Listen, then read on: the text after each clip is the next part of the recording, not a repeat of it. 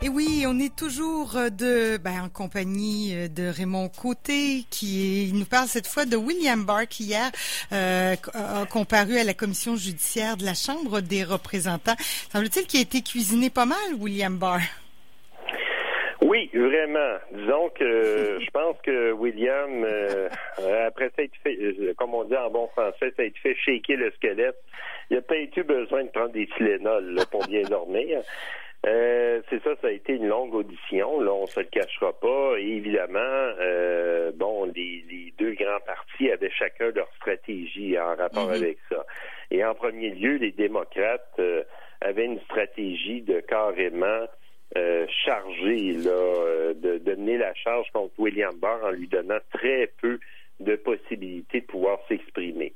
Ce qui a amené d'ailleurs les républicains euh, à, avoir la stratégie opposée euh, de poser des questions courtes et d'offrir à William Barr toute la tribune pour pouvoir expliquer en long et en large euh, ses actions, les orientations du département de la justice hein, en tant que en tant que procureur général des États-Unis et puis etc etc.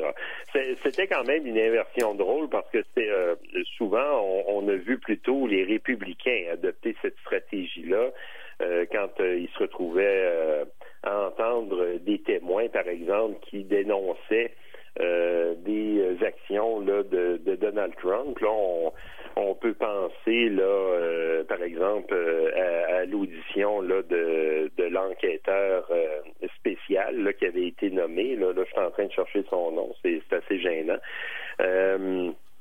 Mais euh, donc euh, euh, là, évidemment, William Barr s'y attendait sans doute. Il a montré, il a montré que il était capable de faire face. Il a fait face avec, on peut dire, un, un certain, une certaine dignité.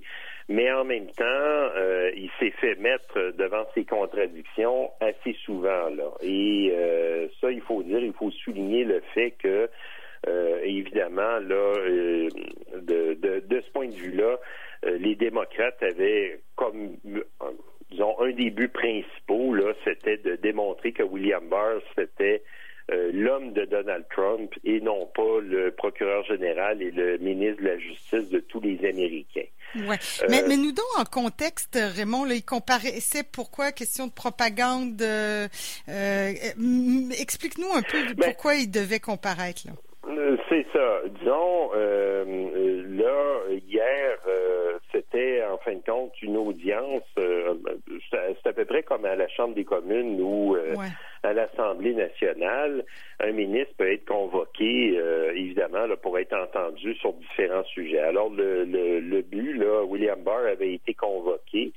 puis là, évidemment, là, c'était pour faire en quelque sorte un bilan de ces 17 mois là, de mandat euh, comme euh, procureur général des États-Unis. Euh, donc, c'était dans l'ordre mm-hmm. des choses. Mais évidemment, évidemment, les démocrates l'attendaient avec une brique et un fanal et bon, il s'est retrouvé à subir les assauts dans la gestion, le sujet chaud de l'heure, la gestion des manifestations qui tourne assez souvent à l'émeute, surtout euh, actuellement. La température monte dans différentes villes aux États-Unis.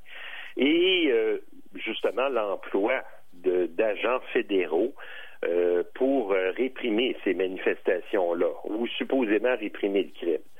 Euh, Barr, évidemment, a, trouvé le moyen, en fait, s'en est tenu à la ligne de l'administration Trump, c'est-à-dire de, de, dire que la vie des Américains est menacée, là, euh, par euh, des gens violents, extrémistes, là, des gauchistes là, qui veulent euh, tout détruire sur leur passage, en fin de compte.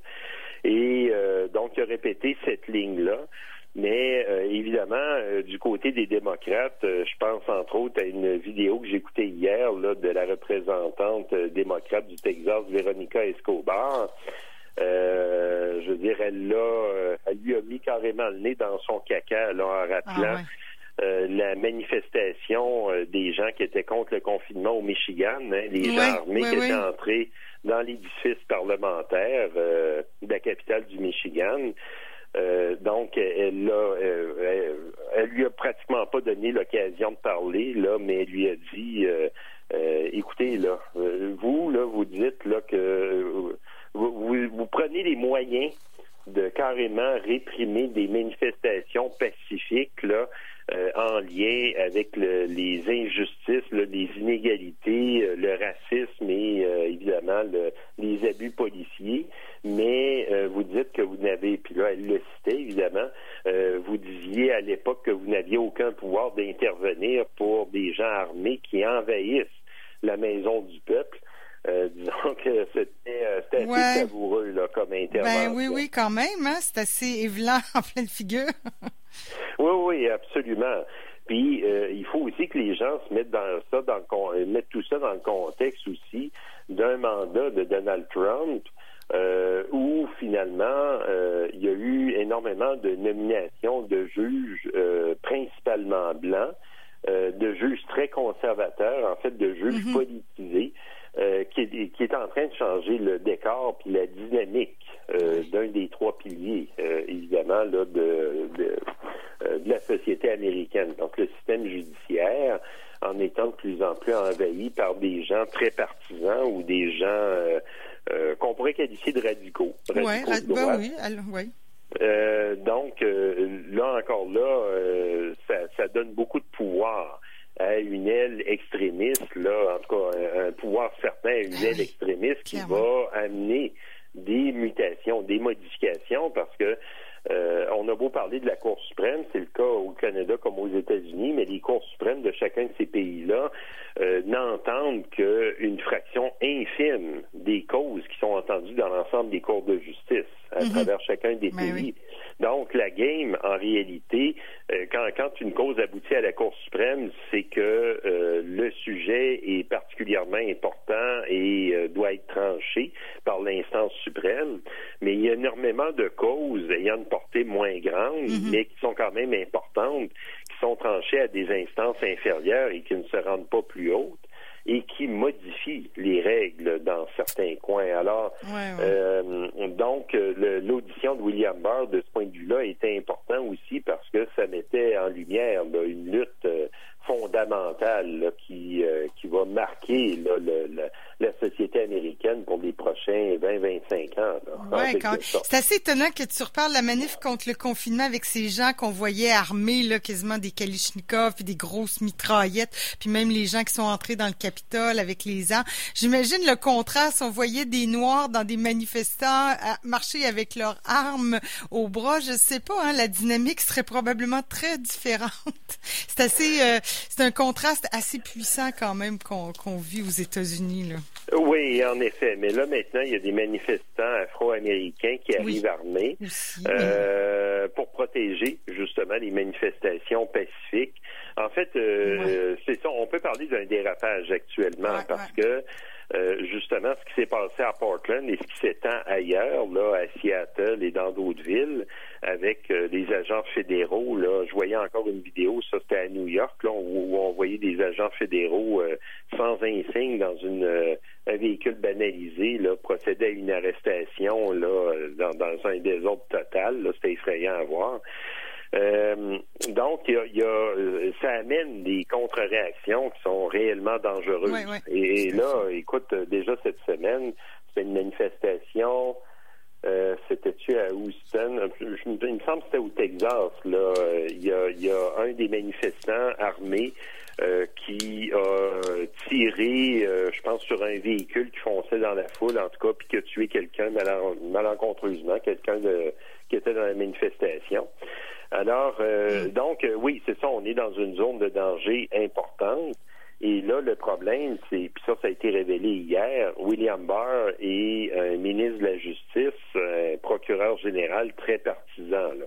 En fait, euh, Barr, d'ailleurs, s'est permis, entre autres, d'attaquer directement le gouverneur Andrew Cuomo, justement pour son travail lié à la pandémie, parce que l'État de New York a été euh, le foyer, l'État le, plus touché, là, euh, jusqu'à ce que la Floride dépasse cet État-là, justement, dans les derniers jours. Ouais, ouais. Alors, aura une... pas très glorieux de ce point de vue-là. Est-ce qu'il y aura une suite à cette euh, cette audition-là? Est-ce qu'il y aura de où ça s'est fini comme ça? Est-ce qu'il y aura un rapport? Est-ce qu'il y aura d'autres ben, auditions? Ça, c'est certain que la commission, bon, va poursuivre ses travaux et probablement va donner des suites à ça que William Barr soit convoqué à nouveau, ça risque de prendre des mois. En fait, euh, probablement qu'il reviendra jamais là, à cette commission-là si Donald Trump perd son poste de président.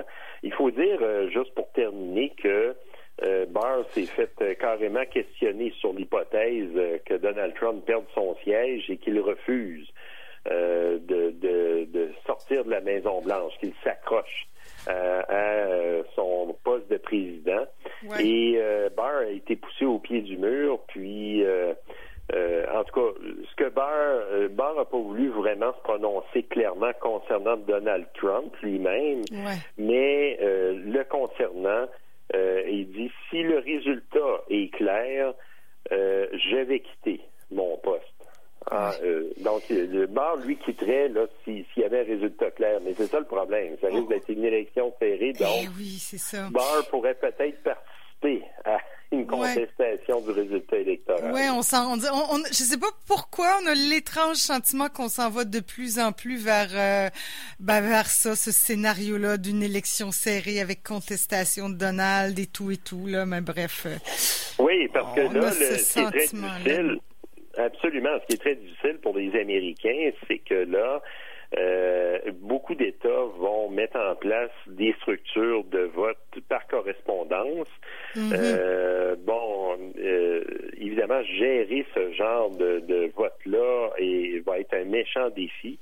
Euh, puis là, évidemment, euh, autant William Barr, d'ailleurs, il s'est exprimé comme ça hier euh, à la commission, autant William Barr que Donald Trump disent que le vote par correspondance, c'est un moyen de frauder là, beaucoup trop facile. Ben qui est absolument pas démontré parce que quand il a été poussé à, illustrer comment ça pouvait être fraudé plus facilement que d'autres moyens de vote, il n'a pas été capable d'en mm. faire la démonstration, de donner des exemples de de fraude massive de ce point de vue-là.